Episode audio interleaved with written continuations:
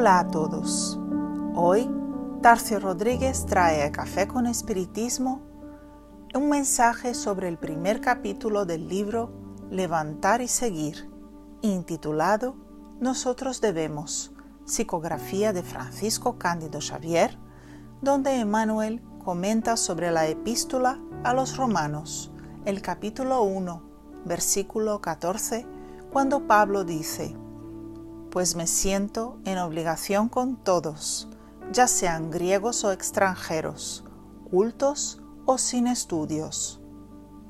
Emmanuel inicia el capítulo preguntando, ¿de qué naturaleza sería el débito de Pablo cuando sabemos que el doctor de los gentíos fue un humilde tejedor para ganar su propio sustento hasta el final de su pasaje apostólico, sin ser pesado a nadie?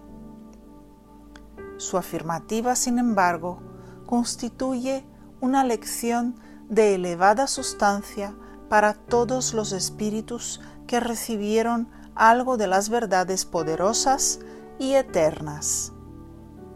Quien alcanzó la felicidad de comprender la enseñanza del Cristo o de sus emisarios, recibe un sagrado depósito en valores inmortales y es justo que quien sepa se constituya en deudor de quien ignora. Quien tenga se reconozca como deudor del que no posee. Y aquí se hace necesario que hagamos una pausa en la lectura para meditar respecto a las reflexiones expuestas.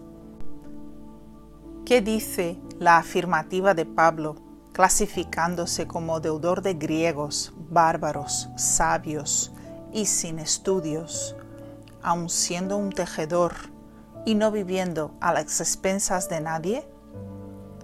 Pablo se dice en deuda, pues se reconoce como poseedor de un sagrado depósito al alcanzar la comprensión de las enseñanzas del Cristo.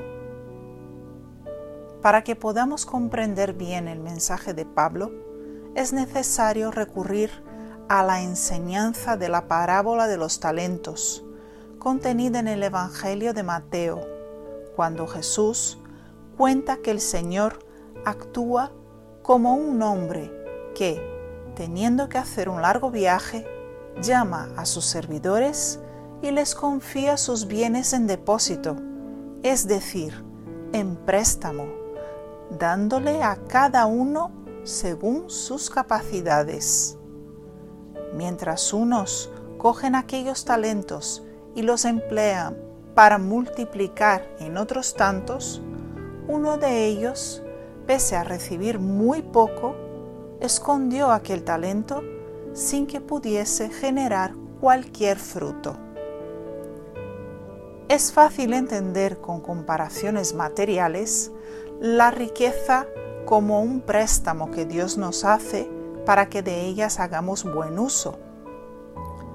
La Corder, en el Evangelio según el Espiritismo, dice que el hombre procede bien con la riqueza, sabiendo prescindir de ella cuando no la tiene, sabiendo emplearla útilmente cuando la posee y sabiendo sacrificarla cuando sea necesario. En esta comunicación, la Cordel deja bastante evidente que somos apenas depositarios, diciendo, nada os pertenece en la tierra, ni siquiera vuestro pobre cuerpo.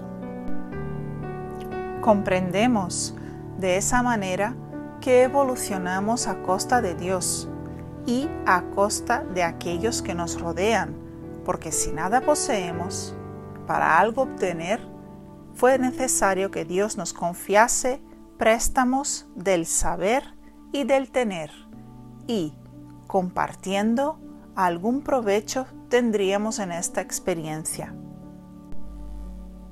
Emmanuel nos dice en este capítulo que comentamos que en el acto de enseñar o de proporcionar reside Sin embargo, una de las grandes situaciones de ese mecanismo de realización del pago.